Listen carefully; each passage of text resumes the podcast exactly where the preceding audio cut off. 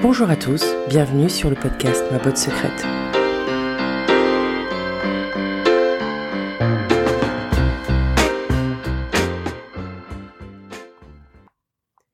Amis du jour, bonjour. Amis du soir, bonsoir. J'espère que vous allez bien chez vous. Bienvenue sur le podcast Ma pote secrète. À travers cet épisode 1, j'aimerais que nous fassions connaissance. Euh, j'aimerais vous expliquer pourquoi est-ce que j'ai décidé de créer ce podcast. Donc je suis Maeva, une jeune femme de 33 ans, bientôt 34, euh, juriste de formation, j'habite à Paris et euh, ma botte secrète est un projet euh, qui est né à peu près il y a 4 ans. C'est un projet qui est lié à mon histoire, à deux tournants essentiels de ma vie que j'aimerais partager avec vous puisque ce sont des tournants qui, euh, qui ont marqué et qui ont fait de moi la personne que je suis aujourd'hui. Le podcast d'aujourd'hui s'intitule J'ai trouvé qui j'étais. J'ai trouvé qui j'étais après deux tournants aussi instructifs que euh, que difficiles, qu'extrêmement éprouvants. Euh, je vous refais l'histoire, on repart cinq ou six ans en arrière, allez on va dire en 2013. En 2013, je suis donc une jeune étudiante, j'ai à peu près la vingtaine. Euh, je suis étudiante en droit, je viens de valider mon master en droit, je suis très contente. Seulement, euh, je fais des études de droit parce que j'ai toujours voulu être avocate, c'était mon but principal. Sauf qu'en 2013, alors que je finis mes études, je sais pas vraiment ce que je veux faire. Euh, j'ai pas spécialement envie de passer le barreau parce que je l'ai déjà passé l'année d'avant et que je l'ai foiré. Mais bref, je j'ai pas envie de le repasser, j'ai pas envie de continuer avec une thèse ou un autre master. Donc je suis un peu à un stade de ma vie où je réfléchis. il faut que je trouve un sens à ma vie concrètement. Euh, entre temps, donc je fais un, je pars au Congo où je travaille comme juriste euh, dans une banque.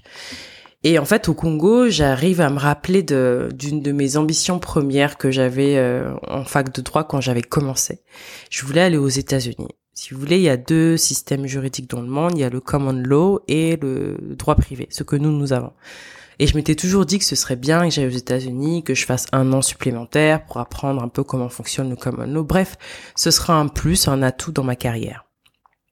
Donc alors que je suis au Congo et que je travaille, je commence à mettre en place des procédures pour pouvoir aller aux États-Unis. Et plus le projet approche, plus j'y crois vraiment et plus je me dis euh, ça fait partie de, de ça fait partie, c'est une étape dans, dans, le, dans le chemin de ma vie. C'est une étape essentielle dans le chemin de ma vie. Il faut vraiment que j'y aille. Donc je m'accroche à, ce projet et euh, donc j'ai mon visa euh, début 2015. Donc je pars aux États-Unis. Donc je pars aux États-Unis en 2015 pour un objectif précis qui est celui de faire un master spécialisé en droit américain et droit international pourquoi pas faire euh, pourquoi pas faire euh, mon barreau et peut-être un an ou deux ans je voudrais peut-être travailler un an ou deux ans là-bas et ensuite je verrai si je reviens en France ou si je pars en Afrique ou si je vais au Canada mais en tout cas mon projet il est plus ou moins clair étant donné que je vais dans un pays où je ne connais strictement personne, je sais que ça va pas être facile, mais je me dis, euh, je vais y aller parce que ça fait partie de mon chemin de vie. C'est une étape que je que je dois franchir. Je vais y aller. Donc je prends le vol, je crois que c'était le 15 février à peu près ou le 10, je prends le vol, j'arrive aux États-Unis, autant vous dire que j'arrive en plein hiver. Il fait extrêmement froid. Euh, mais vraiment j'avais froid jusqu'aux os. Euh, ça c'était ma première euh, épreuve. Je me suis dit mais est-ce que je vais vraiment rester dans ce pays? En fait, que fais-je ici? Que fais-je? Mais je poursuis, donc j'arrive, je trouve un appartement et là je me dis bon il faut que je trouve la procédure pour s'inscrire en fac de droit. Et là, je déchante. Deuxième épreuve, c'est qu'en fait, euh, autant on dit que le système français est très élitiste, le système américain est très élitiste, mais socialement parlant. Les universités coûtent tellement cher que euh, c'est un, un, luxe en fait. Tout le monde n'a pas cette chance de pouvoir aller en université et les procédures pour y entrer ne sont pas si évidentes. Mais je me dis, je vais le faire troisième claque que je reçois, c'est que je me rends compte que mon niveau d'anglais n'est pas vraiment ce que je pensais. C'est-à-dire que comme tout le monde, je regardais les films en anglais, j'écoutais de la musique, je voyais les paroles, je lisais les paroles. Donc je me dis, je parle anglais, je suis capable d'aller en fac de droit. Ah ben, en arrivant aux États-Unis, quelques mois après mon arrivée, je me rends compte que je ne suis pas du tout capable euh, d'aller en fac de droit et encore moins de comprendre les cours. Donc il fallait que je reparte dans une école de langue. Que j'aille dans une école de langue et surtout pour arriver en fac de droit, ils demandent euh, le TOEFL. Je me souviens plus exactement le niveau de TOEFL qui est demandé, mais c'est un niveau assez élevé, niveau que je n'ai pas du tout à ce moment-là. Je me dis bon, c'est pas grave, c'est une étape. Euh, donc je vais en école de, de, langue, je fais progresser mon anglais, je suis de plus en plus fluide, de plus en plus à l'aise. Donc je commence à remplir mon dossier. Et entre-temps, pour pouvoir m'occuper un peu le cerveau, je fais des petits cours en ligne, euh, euh, en finance, en loi. Bref, je trouve des petits cours pour m'occuper le cerveau, pour pas avoir l'impression d'être bête en attendant, euh, ou du moins pour pas avoir l'impression de perdre mon temps en attendant mon inscription en fac. Donc il me fallait une lettre de motivation que je fais, que je fais, pardon. Donc je fais ma lettre de motivation. Je suis aidée par mes profs dans mon école de langue où j'étais. Je passe mon TOEFL, j'ai les résultats demandés pour la fac. J'envoie mes dossiers dans au moins cinq facs. Mais dans les cinq facs, il y avait une que je voulais, c'était George Washington. Effectivement, j'ai l'inscription à l'université George Washington. Je suis très heureuse. Je me dis voilà, là ça y est, je suis sur le ce tournant-là de ma vie. Je suis à l'étape. J'ai passé ce tournant et c'est parfait, c'est génial je me dis bon, maintenant que j'ai fait ça, euh, je, que je suis bien lancée, que je sais que ma rentrée commence d'ici quelques mois, c'est l'été, je m'ennuie, je vais aller voir euh, ma cousine au, Canada, à Montréal. Donc je prends le vol et je vais à Montréal. Arrivé à Montréal, euh, je revois ma cousine que j'avais pas vue depuis euh, une dizaine d'années au moins, qui s'appelle Imelda je la vois, je suis très contente de la voir et c'est quelqu'un qui m'inspire vraiment la paix, quelqu'un en qui j'ai vraiment confiance. Euh, je saurais pas comment vous expliquer ce sentiment, mais ce genre de personne-là dans votre vie, quand vous êtes avec cette personne-là, vous êtes en paix. C'est ce que m'inspirait ma cousine, m'inspire toujours d'ailleurs. Et parmi nos nombreuses discussions, elle me dit, tu sais Maëva, euh, il est très important de savoir qui on est. La première fois qu'elle me dit ça, je me dis oui, bon, c'est logique, c'est censé ce qu'elle dit, c'est important de savoir qui on est. Mais bon, euh, je vois pas tellement en quoi ça, me touche moi, parce qu'en réalité, euh, j'ai bientôt 25 ans, j'ai vécu avec ma propre personne depuis 25 ans, donc je sais qui je suis. Mais je comprends pas vraiment pourquoi elle me dit ça, parce que enfin, tu vis avec toi-même pendant des années, tu sais à peu près qui tu es, je vois pas pourquoi je vais aller euh, chercher. Enfin, je comprenais pas, c'était abstrait dans ma tête, ce truc de savoir qui tu es. C'était trop abstrait pour moi. Et plusieurs fois, pendant mon séjour, j'y suis restée dix jours, plusieurs fois elle me l'a dit. C'est important, Maëva, de savoir qui on est. C'est important, Maëva, de savoir. Et j'étais comme, mais pourquoi est-ce qu'elle arrête pas de me dire ça? Je comprends pas ce que je dois faire en plus. Mais j'ai pas osé. En fait, la question, aujourd'hui, avec la recul, le recul, pardon, la question que je lui aurais posée aurait été, euh, qu'est-ce que je dois faire pour apprendre à me connaître? Mais c'était tellement abstrait pour moi à cette époque-là que, que je je voyais pas l'intérêt en fait. Je, je, je savais que c'était censé parce que ça venait d'elle, mais ça me touchait pas. C'est comme quand on se dit des fois, euh, je pense que je suis pas la cible de cette conversation. euh, donc j'y passe dix jours euh, et parmi euh, parmi les personnes avec qui je passe du temps, il y a un de ses amis qu'elle qu'elle m'a fait rencontrer au Canada, qui était très très sympa, avec qui j'avais des, des vraiment des discussions très intéressantes et avec qui je garde contact quand je repars aux États-Unis. Il me reste encore deux trois mois avant la fac donc j'en profite pour réfléchir un peu. Euh, et avec lui, j'avais des questions très concrètes sur euh, la personne que tu penses que tu es, comment est-ce que tu es perçu, euh, tes objectifs dans la vie, ce genre de choses. Et, avec les discussions qu'on avait, une fois, il m'offre un livre. Et c'est un livre qui va vraiment résonner en moi, qui est L'alchimiste de Pablo Coelho. Je lis ce livre et il y a une phrase en particulier qui me touche, qui est Quand vous voulez quelque chose, l'univers entier conspire pour que vous l'ayez. Et je me dis, mais je suis en plein dedans. Et en fait, je sais qui je suis. Je fais le travail sur moi. Et, euh, et je me dis, mais en fait, euh, oui, c'est moi en fait ça, puisque j'ai voulu aller aux États-Unis, c'était pas évident. J'ai réussi à avoir mon visa, je suis arrivée, euh, j'ai mon inscription en fac alors que c'était pas évident au départ. J'ai réussi à avoir un prêt alors que c'était pas évident au départ. Mais en fait, est-ce que ce qu'elle voulait dire, c'était pas plutôt c'est important de, de travailler pour être une meilleure personne au final? Et je me dis, si c'est ça, si c'est ce qu'elle a voulu dire, bah dans ce cas-là, je suis bon moi en fait, puisque je j'ai voulu dans ma vie, je, je, suis une meilleure personne, ou du moins j'aspire à être une meilleure personne et je travaille pour.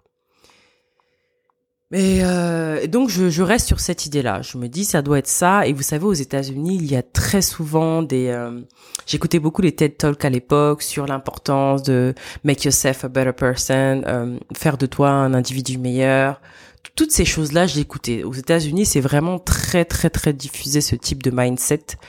Euh, ici, c'est un peu plus récent, mais bon, euh, pour moi, j'étais j'étais dans le j'étais dans le thème en fait, parce que euh, j'avais quitté mon chez moi, ma zone de confort, pour aller dans un pays où je connaissais personne. En fait, je travaillais pour être une meilleure personne. Dans ma tête, ce qu'elle voulait dire, c'est tu dois travailler pour être une meilleure personne, et donc c'est ce que j'étais en train de faire. Donc entre temps, bah, ma rentrée à la fac commence et là j'ai plus vraiment le temps de réfléchir à qui je suis, comment je vais être perçue, etc., etc. Autant vous dire que j'ai pas le temps en fait parce que ma, la, fac aux États-Unis, en tout cas la fac de droit, c'est très intense et, euh, et j'enchaîne les sessions de bibliothèque, etc. Mais j'ai quand même la discussion qu'on a eue, euh, Imelda et moi, je l'ai quand même dans ma tête. L'importance de savoir qui on est. Donc j'enchaîne ma fac et, euh, et j'apprends à connaître de nouvelles personnes qui sont adorables. Et on parle de tout avec ces personnes-là, mes amis, qui sont toujours des amis aujourd'hui d'ailleurs. Et on parle notamment d'identité. Et dans notre discussion sur l'identité, euh, j'en apprends un peu plus sur comment eux ils se perçoivent. Sur, euh, j'avais des amis qui étaient américains mais d'origine ghanéenne et qui me disait bah moi je suis ghanéen. Mon, mon identité primaire c'est que je suis ghanéen je suis euh, Fanti ou Ashanti euh, c'est ça mon identité. Ensuite en tant qu'individu je suis comme ça comme ça.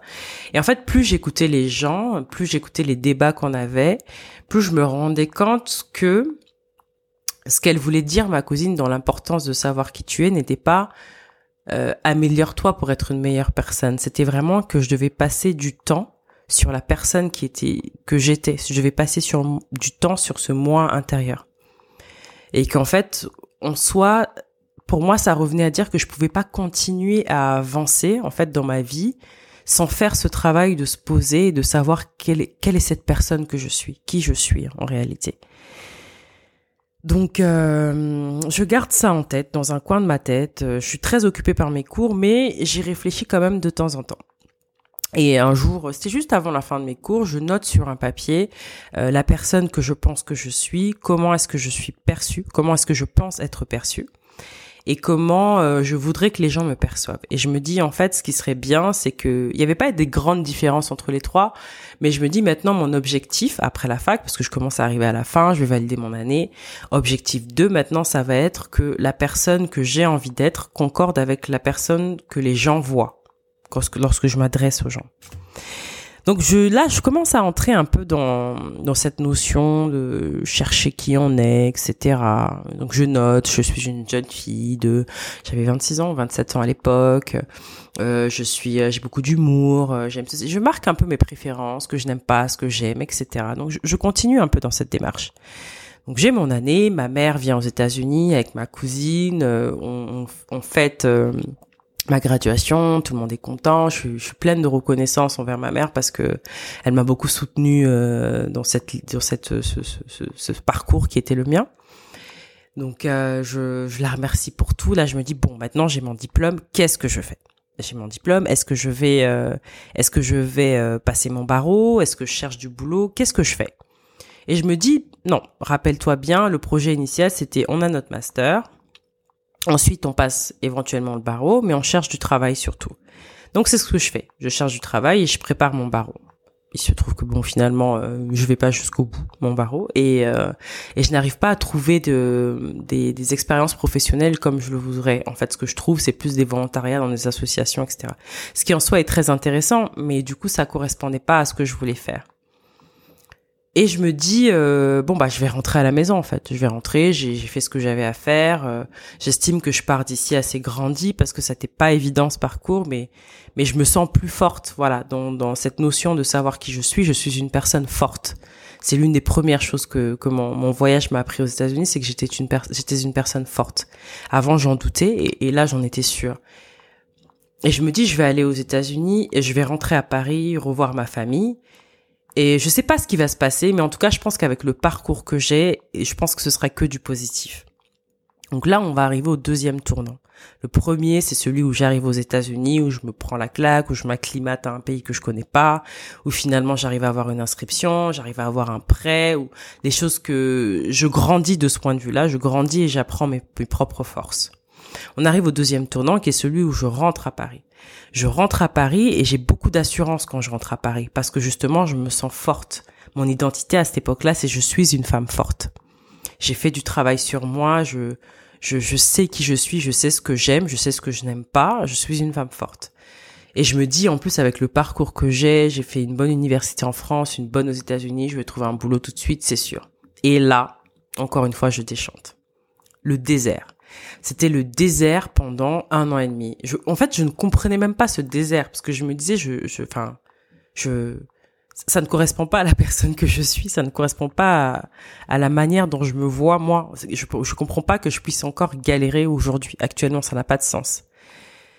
Et dans ce désert, je me dis bon, euh, dans le désert, là, je suis un peu ébranlée dans ma perception que j'ai de moi. Je me perçois comme une femme forte, mais mais là, c'est dur. Là, je suis en dépression. Là, je vraiment ne pas trouver un boulot, c'est dur pour moi. Et ensuite, aller aux États-Unis, j'étais indépendante. Là, je reviens chez mes parents. Il y a beaucoup trop de d'événements qui sont compliqués pour moi. Et donc, du coup, cette vision que j'avais, elle est un peu ébranlée. Qu'est-ce que je fais? Donc je reprends mes écrits sur la personne que j'étais, sur ce que j'aimais, etc. Et en fait, je refais tout mon parcours aux États-Unis. Je refais toutes les discussions que j'ai eues avec ma cousine, les discussions que j'ai eues avec mes amis sur leur identité, euh, tout ce que j'ai pu accomplir aux États-Unis et je me dis mais non en fait Maëva, tu es toujours cette personne forte. Tu es toujours cette personne forte, mais c'est pas parce que tu es une personne forte que tu n'auras pas d'épreuves dans la vie. C'est pas parce que tu es une personne forte que tu ne seras pas ébranlé. C'est pas parce que tu sais qui tu es que, jamais tu ne tu ne remettras en cause ou jamais tu ne te poseras des questions. C'est ça en fait la vie. Et en fait, si vous voulez, ce désert un peu euh, que j'ai vécu euh, chez mes parents quand je suis rentrée à Paris, ça a été la pierre supplémentaire dans, dans ma construction de, de moi, de ce, ce moi que je cherchais. Parce qu'il y avait, il y avait un dénominateur commun qui revenait, c'était le fait que j'étais une femme forte. Mais qu'en fait, là, je vivais des épreuves de la vie. Mais j'étais une femme forte. Et c'est ce qui m'a permis euh, de m'accrocher, de tenir et de me dire, voilà, je vais trouver un boulot, ça va aller, etc. Et je me suis dit, j'ai repensé à toutes les épreuves que j'ai vécues et toutes les épreuves que les gens autour de moi avaient pu vivre également. Et je me rendais compte qu'à, que moi, mais également mes copines, mon entourage, beaucoup de personnes que je fréquentais, on était à peu près au même stade de nos vies, où on avait vraiment un peu plus de connaissances sur les personnes qu'on était, on avait un peu plus confiance en nous, en la vie, en ce qu'on pouvait faire, et, euh, et c'est pas qu'on n'avait pas peur des épreuves, mais on savait qu'elles arriveraient et on savait qu'elles s'en sortiraient et qu'on s'en sortirait. Voilà les deux tournants de ma vie qui m'ont permis euh, de, de, connaître la personne que j'étais. Aujourd'hui, on est en 2022, c'est l'année où j'ai décidé de, de, me lancer le défi de, de lancer ce podcast. C'est l'année où j'ai décidé de partager avec beaucoup plus de personnes ces tournants de nos vies parce que il y a une chose que j'ai réalisée, c'est que ce que j'ai vécu, ces tournants de vie que j'ai vécu, je suis pas la seule. Tout le monde vit des tournants de vie. Tout le monde euh, a une période de remise en question. Tout le monde a une période où, où on se cherche la personne qu'on est. Et on est en 2022, j'ai 33 ans, bientôt 34. Euh, je suis toujours la femme forte euh, que j'étais en 2015, en 2016, et j'ai même appris encore plus euh, de, de, de, mon vécu, de toutes les difficultés qui sont arrivées, euh, le moment où je cherche un appartement, où je cherche un boulot qui me convient, etc., les séparations amoureuses. Bref, toutes ces épreuves que j'ai vécues entre 2015 et là maintenant 2022 euh, n'ont fait qu'enrichir la personne que je suis, qui est donc une personne forte, qui est une personne dévouée ou personne que j'aime et, et qui est très à l'aise avec euh, avec avec la personne que je suis, avec l'être humain que je suis. Voilà mon histoire, voilà la naissance du podcast Ma botte secrète. J'espère que le témoignage de mes invités vous plaira autant qu'à moi. Merci de m'avoir écouté. À très vite pour de prochains épisodes.